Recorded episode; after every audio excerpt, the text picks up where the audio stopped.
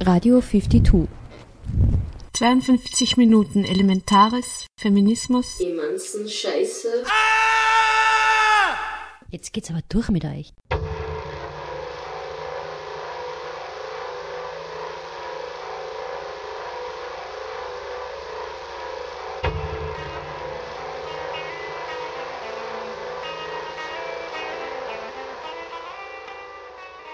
Herzlich willkommen zu den 52 Radiominuten von 52, der Vernetzungsstelle für Frauen in Kunst und Kultur in Oberösterreich auf Radio Froh 105,0 MHz. Am 24. Oktober 2017 wurde 100 Jahre Oktoberrevolution gefeiert. Zu dieser Gelegenheit wurde im Movimento Linz der Film Comrade Where Are You Today? Der Traum der Revolution von der finnischen Regisseurin Kirsi Marie Limatanen gespielt. Wir haben in einem Interview mit ihr über den Inhalt des erwähnten Films gesprochen, wie aktuell sind die Ideen von Marxismus und Sozialismus heute und der Rolle von Feminismus und Gleichberechtigung. Ende Oktober haben wir das queer-feministische Festival Vox Femine in Zagreb in Kroatien besucht. Wir haben mit Marino Chaido, Leitende der Vox Femine Plattform, über das Festival, seine Inhalte und die Wichtigkeit der Selbstversorgung gesprochen. Dieses Interview ist in englischer Sprache zu hören. Was gibt's Neues ist in 52 Minutes Feminist News zu hören. Zum Abschluss noch Veranstaltungsankündigungen. Am Mikrofon Irnea Savitz.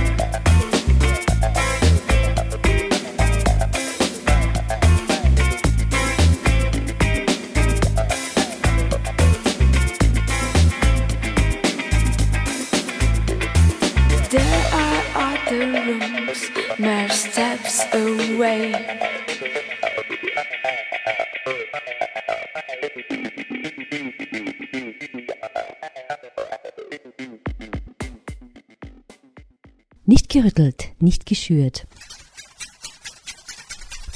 Aufgequält. Comrade, Where Are You Today? Der Traum der Revolution ist eine persönliche Reise durch Zeit und Raum von der Überzeugung der internationalen Solidarität bis zur Enttäuschung über eine ideallose Welt und der ewigen Suche nach Gerechtigkeit. So die finnische Regisseurin Kirsi Marie Limatanen.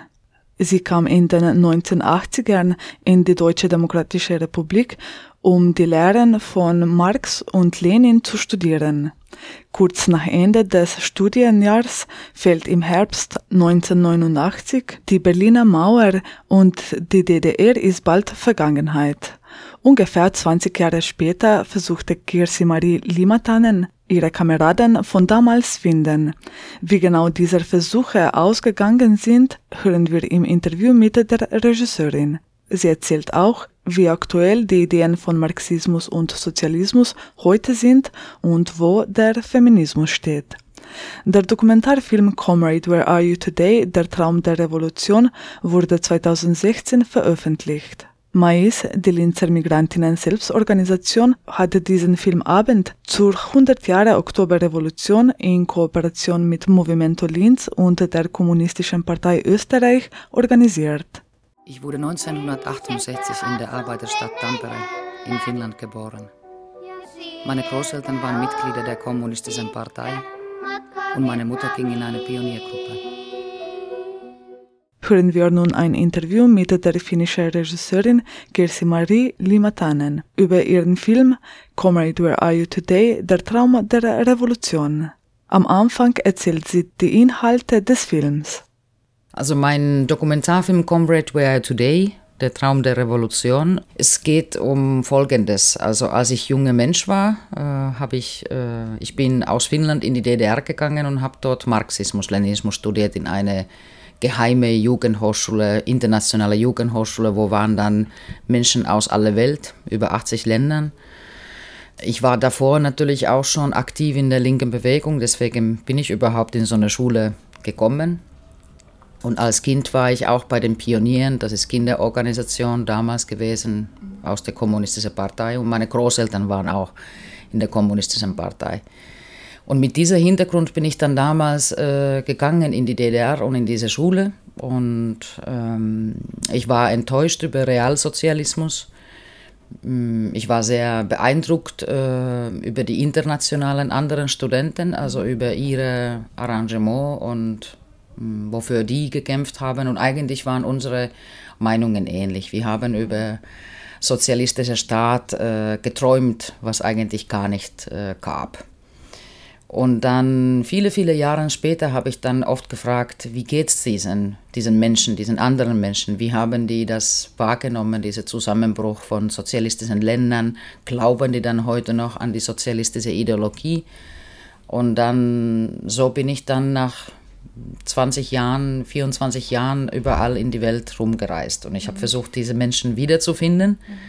was natürlich schwer war, weil Einige von denen hatten damals mit Deckname in dieser Schule studiert, weil die kamen vielleicht zum Beispiel aus Chile, wo mhm. Pinochet an der Macht war und sind dann gegangen auch ins Exil und waren dann unterwegs äh, eigentlich mit einem Pseudoname oder Kampfname. Und einige habe ich dann letztendlich auch dann gefunden und das sieht man dann in dem Film. Und auch parallel und beiläufig wird die Frage gestellt, wo ist die linke Bewegung heute?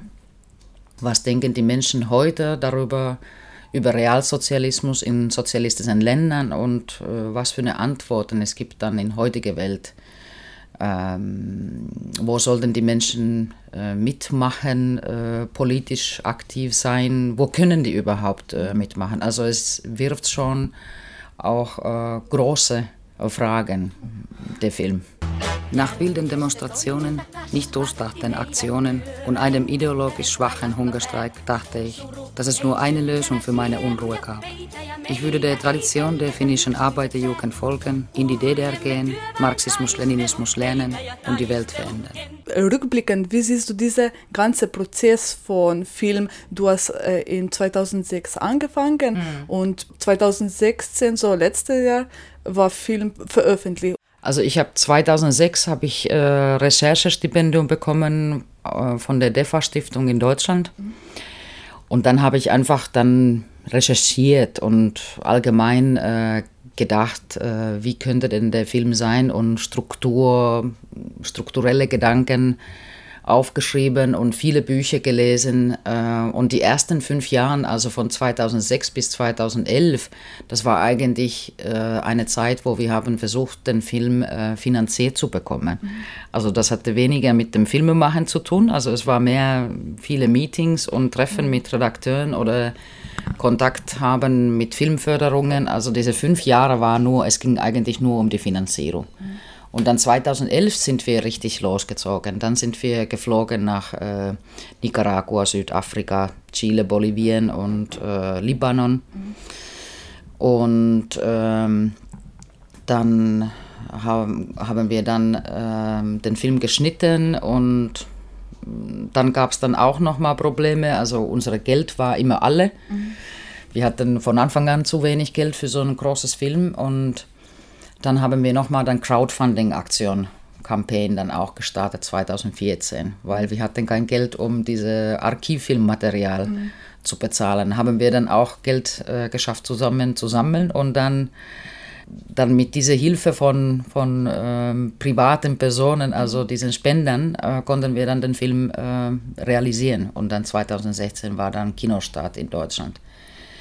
Wie das mich äh, verändert hat, dieser Film, ich glaube, diese Frage habe ich schon auch vorher gehört, aber ähm, ich glaube, ich habe schon viele Danke, Gedanken gemacht, 88, 89 in der DDR. Weil ich war nicht nur in der Schule, ich habe auch äh, Bürger getroffen, Jugendliche getroffen außerhalb der Schule. Ich war hier und da und dort in der DDR und habe mir versucht, ein Bild zu machen davon, was ich sehe und was ich höre. Und dann nach der Wende äh, habe ich dann auch sehr viel gesprochen mit meinen Großeltern. Also ich habe da so eine Reflexion gemacht, ähm, schon viel, viel früher. Mm, Dann, als ich diesen Film gemacht habe, ähm, ich war wahrscheinlich dann doch nicht so ganz überrascht, mm, was die Menschen sagen oder wie die das reflektieren. Vielleicht war ich mehr überrascht davon, wie ähnlich die dachten als ich, dass die tatsächlich geträumt hatten damals, 88 oder sagen wir mal in den 70ern, 60ern, dass die sozialistischen Länder sind tatsächlich Paradies, dass die sind diese freie Arbeiterstädte. Staaten, wo alle frei sind, wo alle gleichberechtigt sind und wo keine Repression existiert. Und das war unser Traum und dann natürlich, das gab es nicht.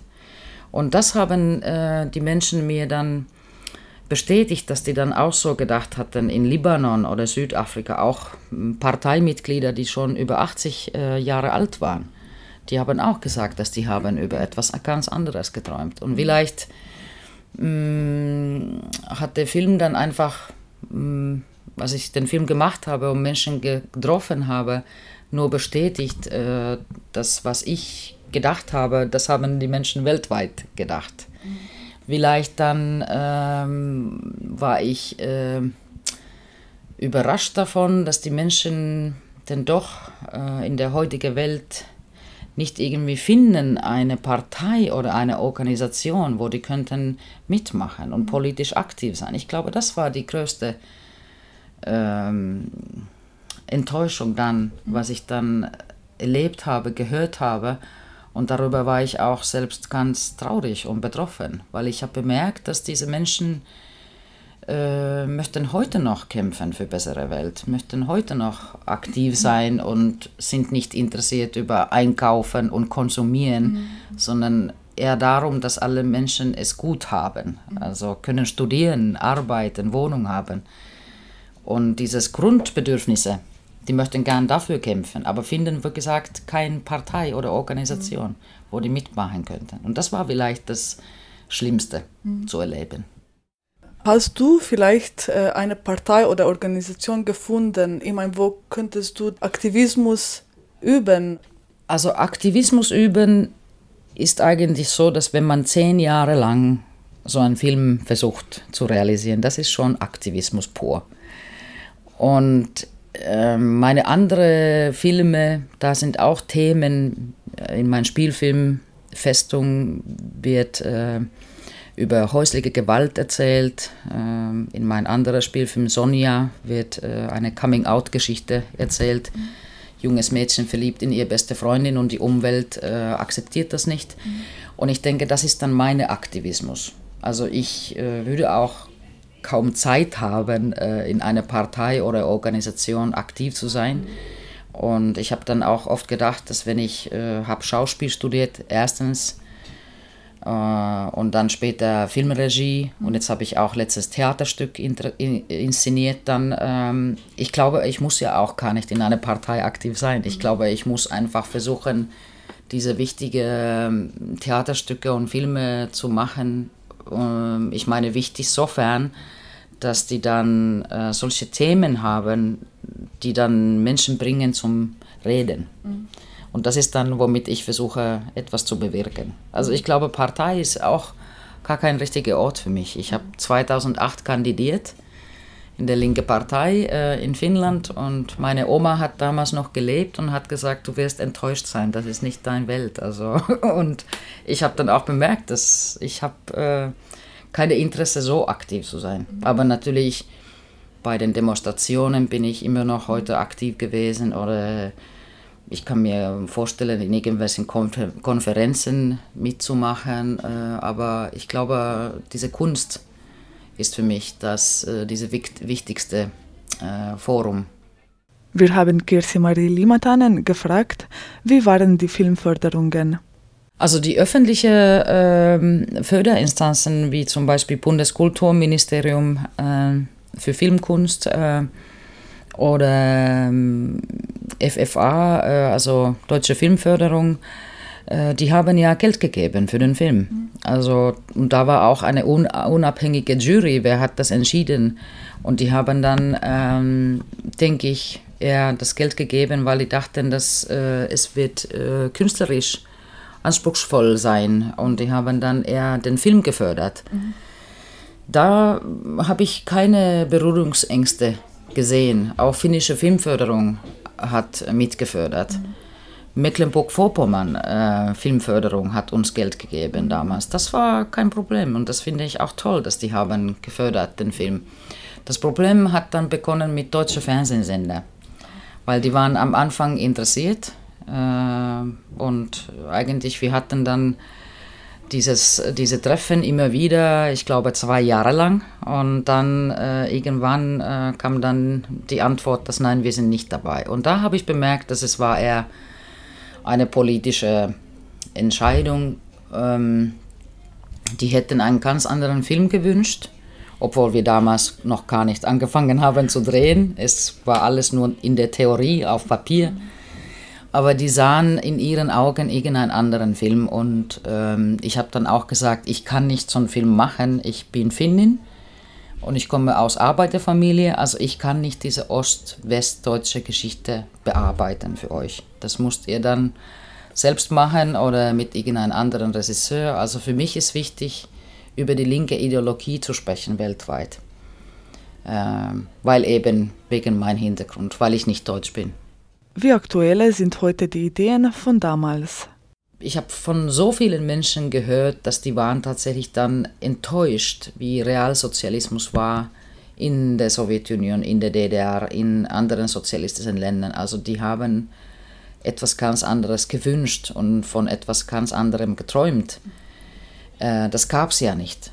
Das kam niemals. Wir haben dann gedacht, in den 80ern, als Klasnost und Perestroika kam und Gorbatschow, da haben wir wirklich in Finnland gedacht, jetzt kommt dieser neue Sozialismus dieser bessere Sozialismus. Das kam dann aber nicht. Ja. Und ähm, insofern, ähm, ich denke, also ganz viele Menschen zum Beispiel in Finnland, davon kann ich ja besser reden, weil es meine Heimat, die haben sich schon in den 70ern oder in den 80ern getrennt sozusagen von Realsozialismus in sozialistischen Ländern und waren trotzdem links. Ähm, und das denke ich, das ist wichtig zu erinnern. Mhm. Die andere Sache ist dann auch, dass, äh, wenn ich denke, mein Großvaters Vater mhm. war schon an Anfang äh, 19. Jahrhundert aktiv in der Arbeiterbewegung in Finnland. Mhm. Und wenn ich denke, was für eine Ideale die hatten damals, oder meine Großeltern, die sind ja heute noch aktuell. Mhm. Die sind ja, oder vielleicht sogar mehr aktuell heute als äh, jemals früher.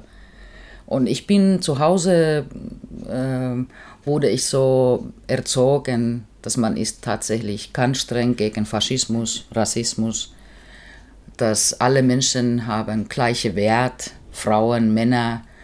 Mm, es ist nicht wichtig, was für eine Religion jemand hat oder wenn jemand ist atheistisch. Alle Menschen sollten Möglichkeit haben zu studieren, äh, zu arbeiten. Mhm Kultur erleben, Bücher mhm. kaufen können oder von Bibliothek leihen können, Gesundheitssystem, alles das. Also das sind diese, diese Ideale und diese Werte, diese Ziele, äh, die sind heute aktuell und ich will für diese Ziele heute noch kämpfen. Mhm. Insofern, mh, mm, ich glaube, wichtig ist wirklich ähm, für Menschen, äh, für sich selbst äh, klar zu machen, was die dachten über Realsozialismus.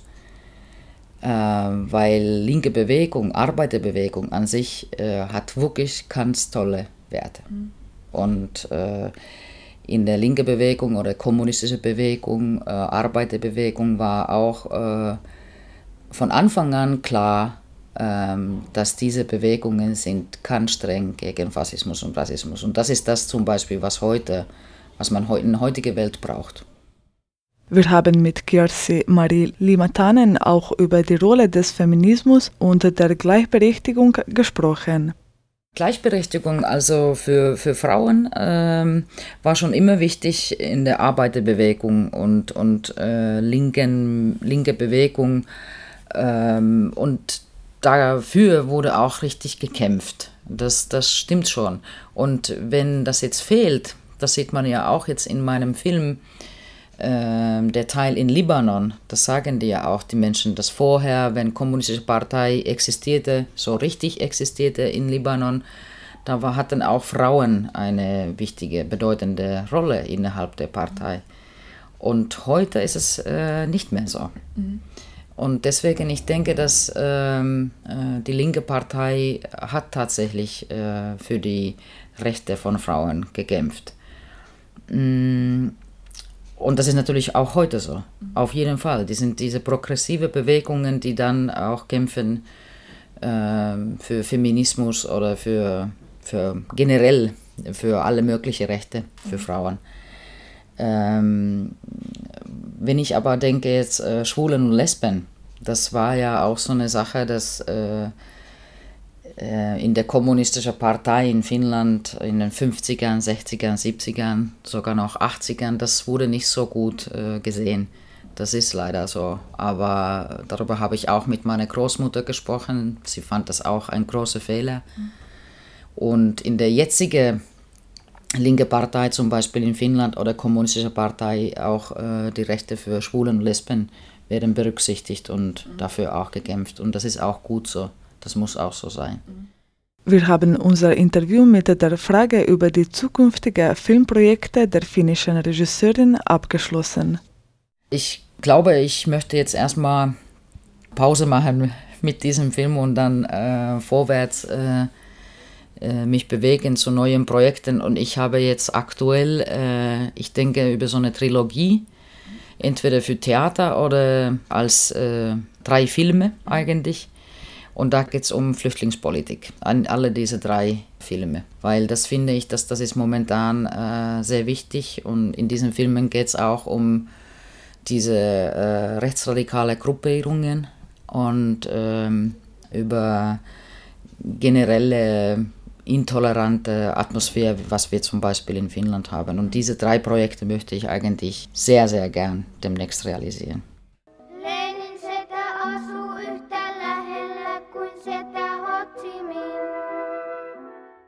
Zu hören war ein Interview mit der finnischen Regisseurin Kirsi Marie Limatanen über ihr Dokumentarfilm Comrade Where Are You Today? Der Traum der Revolution.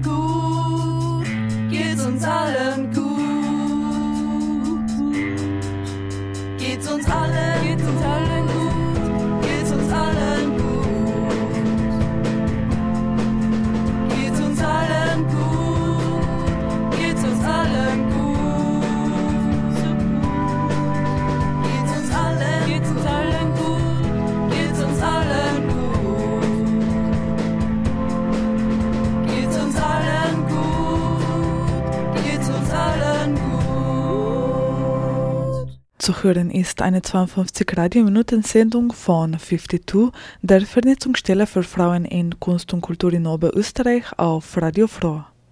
Nicht gerüttelt, nicht geschürt. Aufgequält.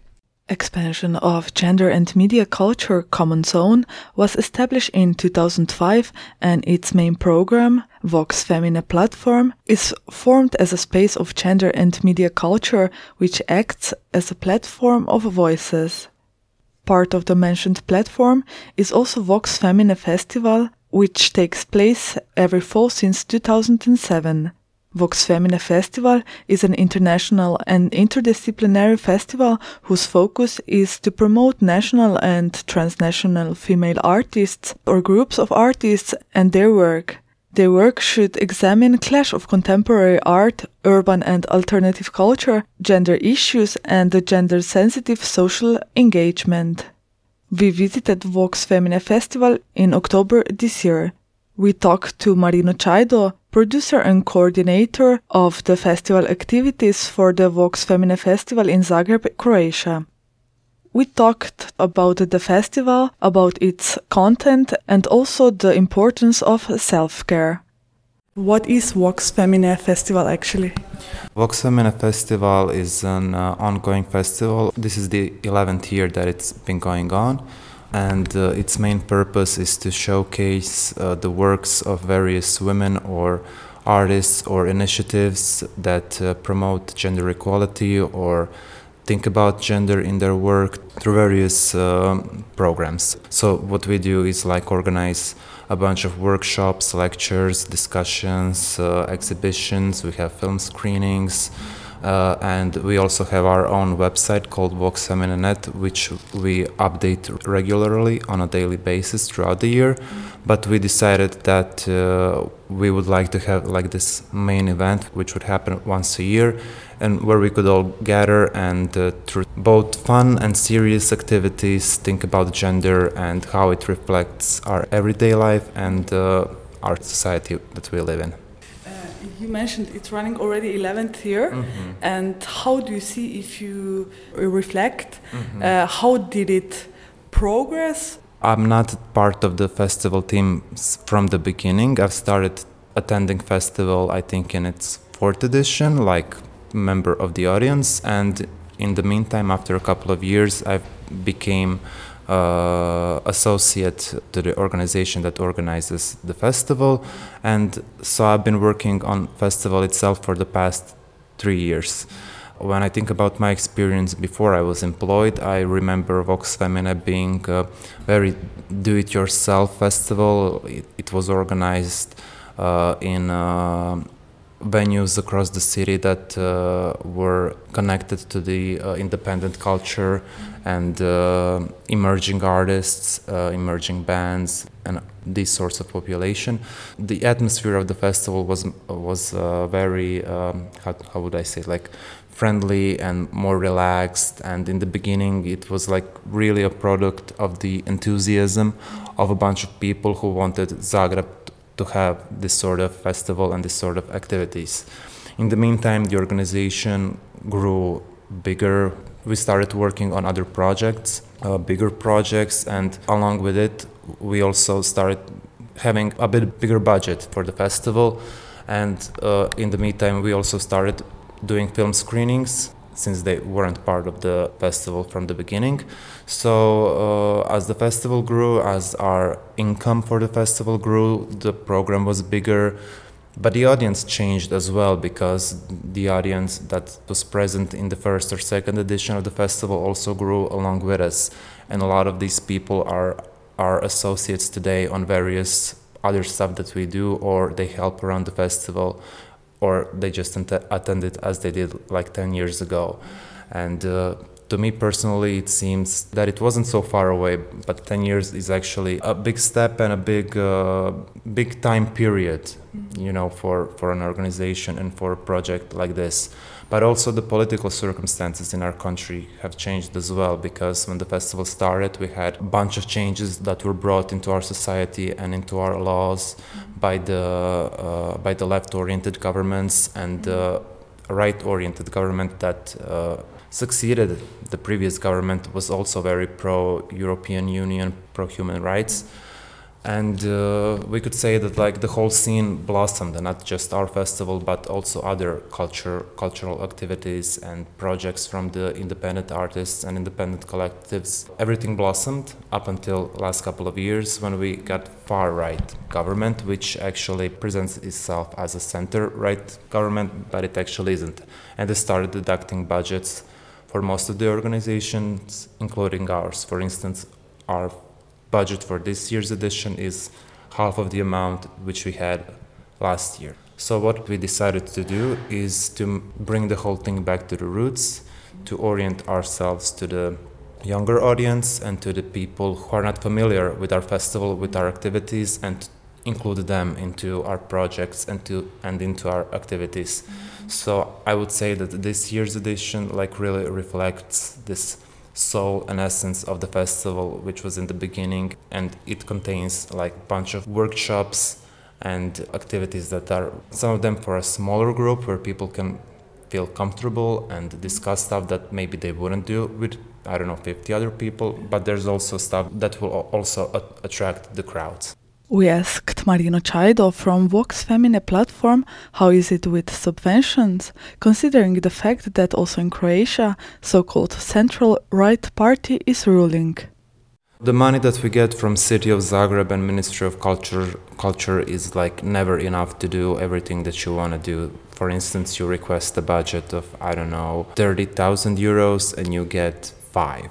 So everything is just like nip and tucking and you know making ends meet when you when you work for community and when you want to do something for the people. Most of the organizations let's say survive by writing bigger projects for bigger fu- funding organizations like eu projects and stuff like that which uh, covers the expense of uh, paying people to work. And then you can say that actually everything that we do for the community throughout the year is basically on a volunteer basis. That's actually the story for a bunch of other organizations in the civil sector, and you can see in the government, in the lawmaking, that they are trying to make this shift where they are going to push the organization to the EU funds and start giving less and less money from their own budget to the organizations, which is, of course, uh, a very bad thing both for us who want to make these things happen, but it's also bad for the audience because they uh, they will have less thing that is presented to them and less options for stuff to see to learn. And of course, the first thing they will cut budget is on these controversial things that question gender, that's or sexuality, or any any kind of issues that that would make our society more healthier and more uh, easier and nicer nicer to live in. As I said, I think from my discussions from other people who work in other organizations, it's pretty much the same. And luckily, we still have this big institution that gives uh, a certain amount of money each year on their public call for small, middle, and bigger NGOs. And this is the money that you can solely put like in. Uh, uh, having an office, having uh, office equi- equipment, employing people and stuff like that. And these, this institution is like basically the reason the whole civil sector still survives because ever since we've entered the European Union, a bunch of donors that we had before don't see us as a priority since a lot of our laws are in sync with what the European Union requests, and so they shifted their attention to Bosnia, to Albania, to Kosovo, to Macedonia. So it's just like you're making the ends meet and you're trying to make the best with what you have, which is also a good thing because as an organizer, you learn how to work with a smaller budget and to make things as glamorous as they can look and as uh, good as they can sound with what you have available. You just mentioned that as an organizer, you do the best as you can, and for example, in queer feminist activism is usually like this that people are working for free. And how important is self care in your opinion, and how to practice self care? Mm-hmm. So I would say that Common Zone, the organization that organizes Voxel Manifesto, has this really good and interesting principles when it comes to taking care of the employers. Uh, you asked me before how many of us is there. There's six of us employed. There, of course, is a structure. There, you know what projects you are working on, what projects do you need to help others, and of course, you know when you can expect help from every other person from the team. So, we we function in this very healthy way in which we are always aware what do we have to do, but we're also always aware that when we are stuck or we need help, that every other person from the team will jump in and help you to make things happen. Uh, also, uh, our creative director Gabriela Ivanov, who actually started the festival with Noa Pinteric uh, 11 years ago, they've been through a bunch of uh, educations which uh, taught them how to uh, take care of the people working in the civil society, and they are pretty aware about how much you can work, how much you can give to the organization, and they are also aware that you need to have something on the side to make you feel fulfilled from other activities and hobbies. So, uh, for instance, I also volunteer in a couple of other organizations, and if I have some event on the same day that let's say I have to work or be in the office, there has never been a question that of course I'm allowed to go there and help those other people and make make it happen. And through that I feel better about myself, about my work outside my regular job, but it also makes me very confident about my workplace that I come to every day and it makes me respect the people that I work with because it really is a healthy and affirmative atmosphere for everyone involved. And uh, of course, I'm aware that in a lot of civil society organizations, the situation is much more different. There's a constant burnout. There are people working overtime. And I think these are like really small principles that can make your employees much healthier both mentally and physically because we can dream, you know, having big budgets and uh, having big buildings and cultural centers. But uh, we are living in a cruel reality. We are working for the society. We are doing sort of a humanitarian work. We are feeding people knowledge and experiences and positive practices. And uh, with this kind of work, like unfortunately, society teaches teaches us that you have to sacrifice part of yourself, you know, to make some other things better. And of course, it shouldn't be like that, but un- unfortunately, it is. I have to say that I'm really confident with Common Zone as an organization, and I think uh, a lot of other organizations could learn from us from these practices and princi- principles that we had, especially because we we also did some projects that were very very focused on the burnout in the civil society organizations and uh, some tools and suggestions on how to save people from burnout. Plans for the future. What are the short term, long term, and also depending on political situation, maybe? The very big thing that happened to us in the last year is that we've gotten two spaces from the city of Zagreb to work in. One we've, uh, both of them were, of course, in terrible shape because it was the city property which hasn't been invested in for years and years.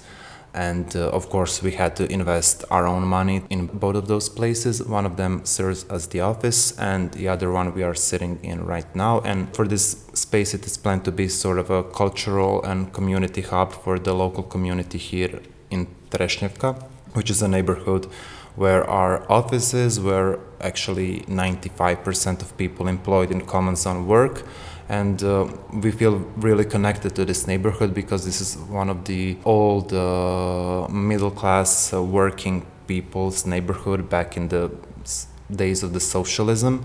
So you you still see these relics of that time here.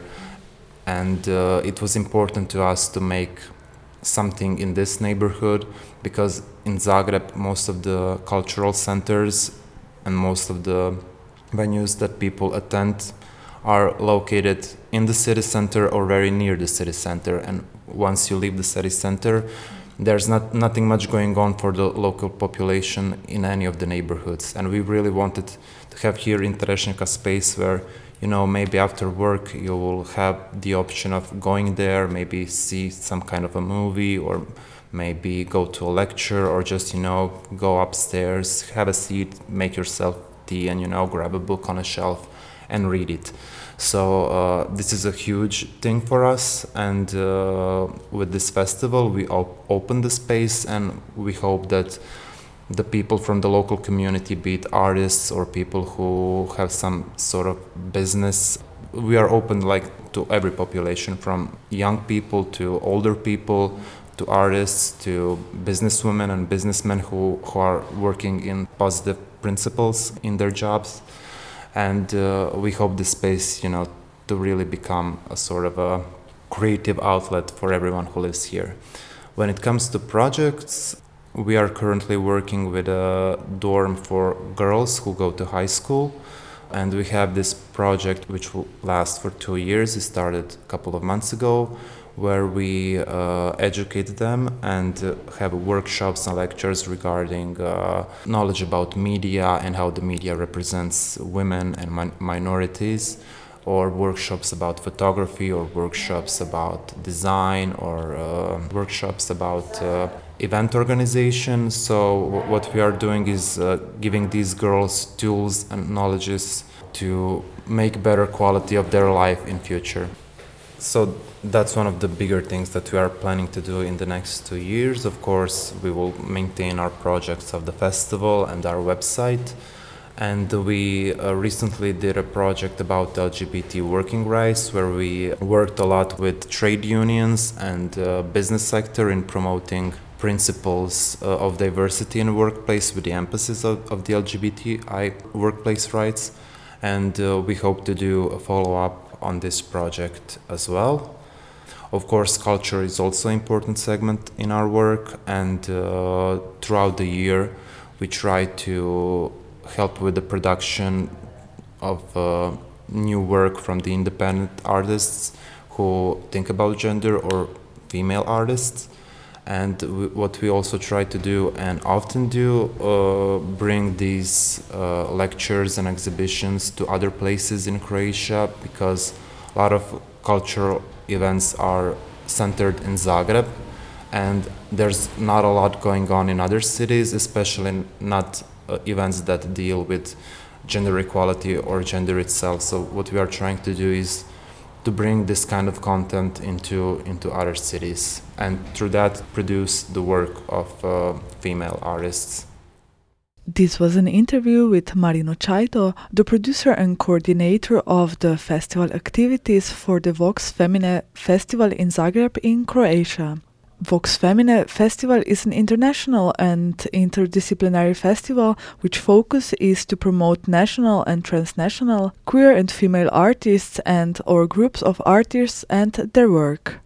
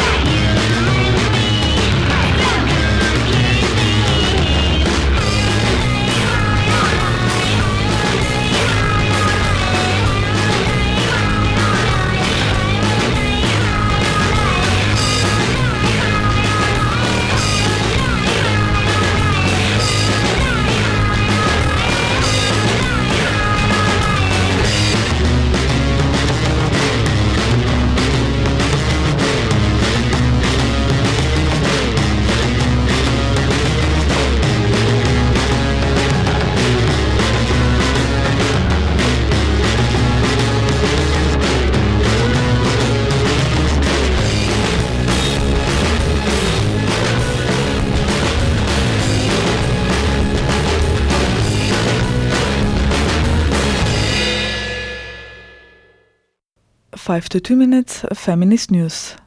Der Marianne von Willemer Literaturpreis geht heuer an Marlene Gölz. Die Autorin überzeugte die Jury mit ihrem Text Hungry Swayze Eyes. Die Frauenliteraturpreis ist mit 3600 Euro dotiert. Die Jury begründet ihre Entscheidung wie folgt.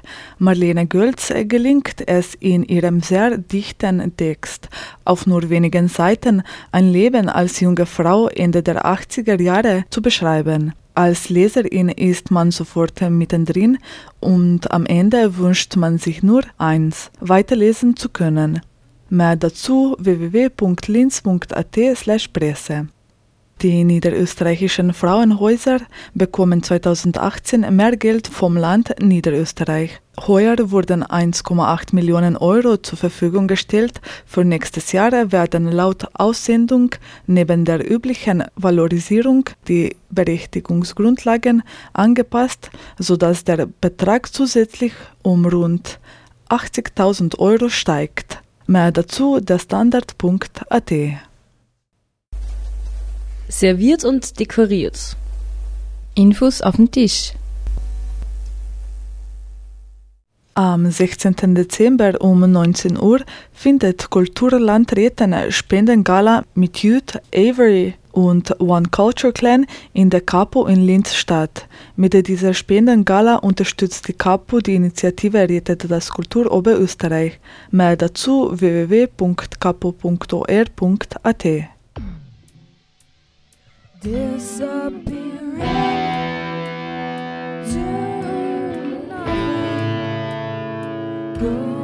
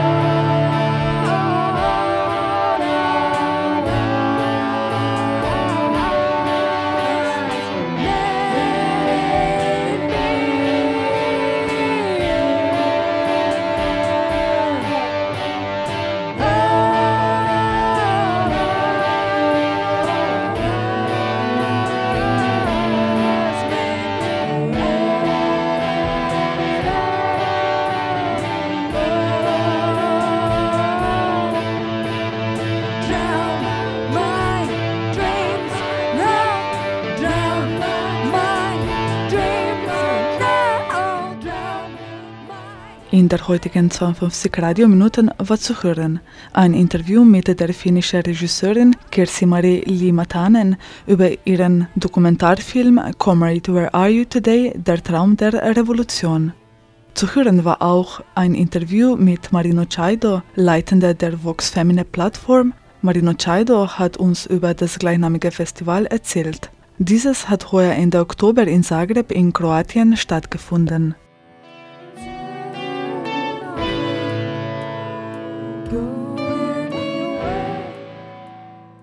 Die Sendung steht im Anschluss zum Download via cba.fro.at bereit.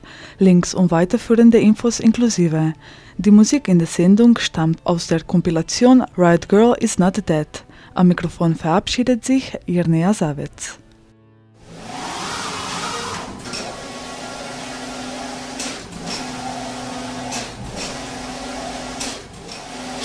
Die Arbeit von Künstlerinnen und Kulturarbeiterinnen findet weder die entsprechende Beachtung noch die adäquate monetäre Abgeltung.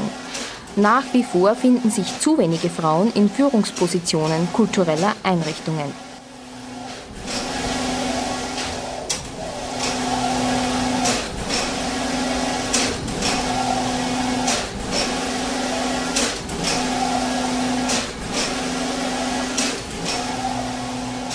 Ziel der Kulturpolitik muss die Herstellung von reeller Gleichstellung in allen Bereichen und Symmetrie auf allen Ebenen des künstlerischen und kulturellen Lebens sein.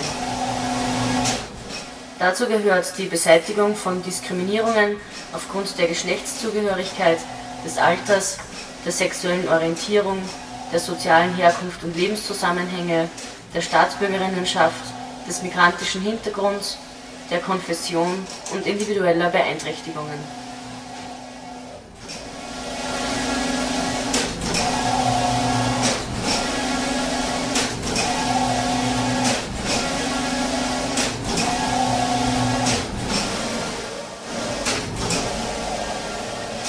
Es bedarf der Frauenförderung, der Unterstützung frauenspezifischer Aktivitäten und der Etablierung von Gender Mainstreaming im Kunst- und Kulturbereich.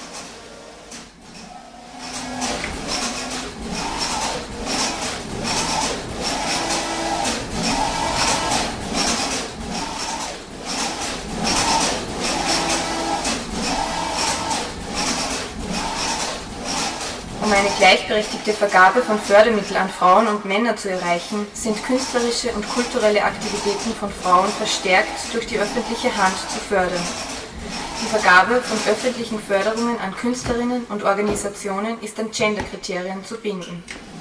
Die Förderrichtlinien sind in Zusammenarbeit mit Frauennetzwerken und Interessenvertretungen zu erstellen.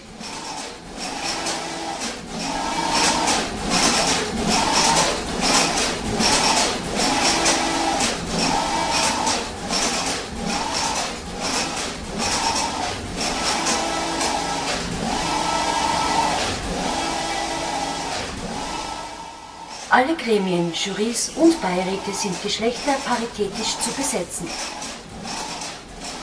Fach- und Genderkompetenzen sind Qualifikationserfordernis. Ziel ist, Preise, Stipendien und Fördermittel gendergerecht zu vergeben.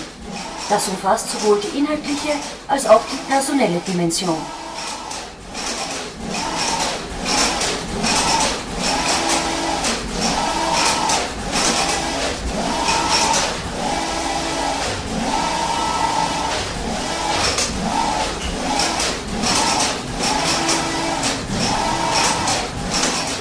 In Kultureinrichtungen der öffentlichen Hand, auch in ausgegliederten oder im öffentlichen Eigentum stehenden Institutionen, ist gendergerechtes Management zu etablieren.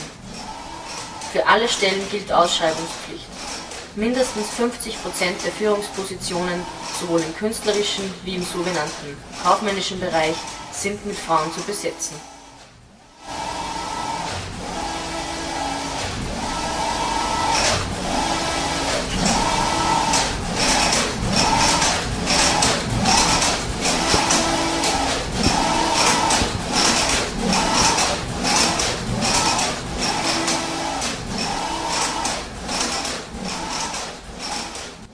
Künstlerische und kulturelle Arbeit muss mit Existenzsicherung verbunden sein. Für selbstständig tätige Künstlerinnen sind Sofortmaßnahmen zur Reform des Künstlersozialversicherungsfondsgesetzes umzusetzen. Die Entwicklung und Umsetzung von Modellen der Existenzsicherung, insbesondere für prekär Beschäftigte, ist zu fördern. Existenzsicherung muss auch unabhängig von Erwerbsarbeit gewährleistet sein, ohne Bedingungen und für alle.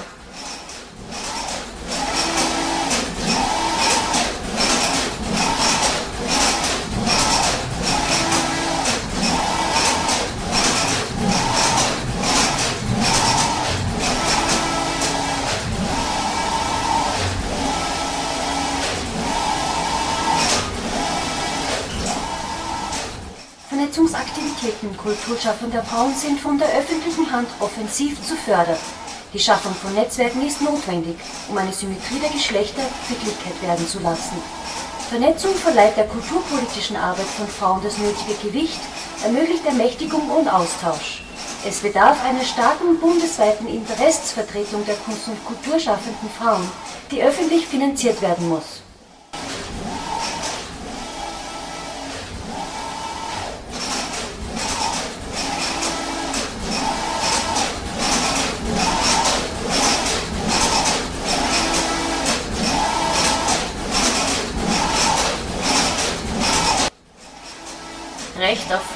Ausdruck der eigenen Geschlechtlichkeit ohne Diskriminierung und Diffamierung.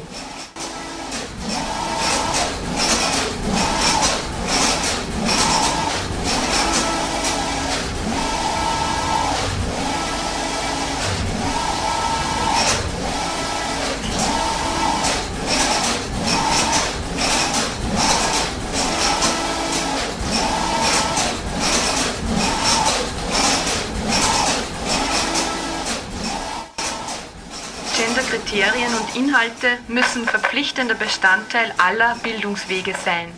Aus- und Weiterbildung im Kulturbereich müssen durch Fördermodelle der öffentlichen Hand für Angehörige aller gesellschaftlichen Gruppen zugänglich und leistbar werden. Die Studiengebühren an Universitäten und Fachhochschulen sind abzuschaffen.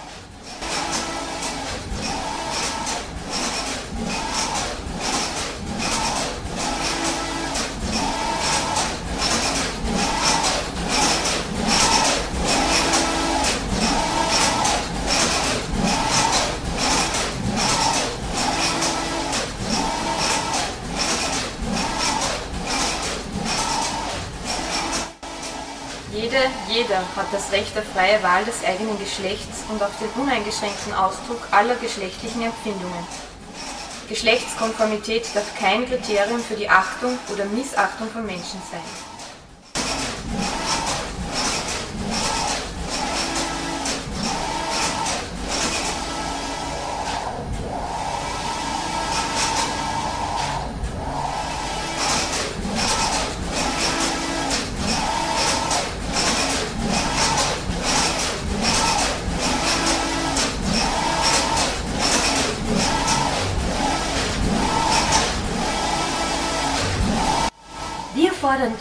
Umsetzung des von über 600.000 Personen unterstützten Frauenvolksbegehren. Recht auf freien Ausdruck der eigenen Geschlechtlichkeit ohne Diskriminierung und Diffamierung.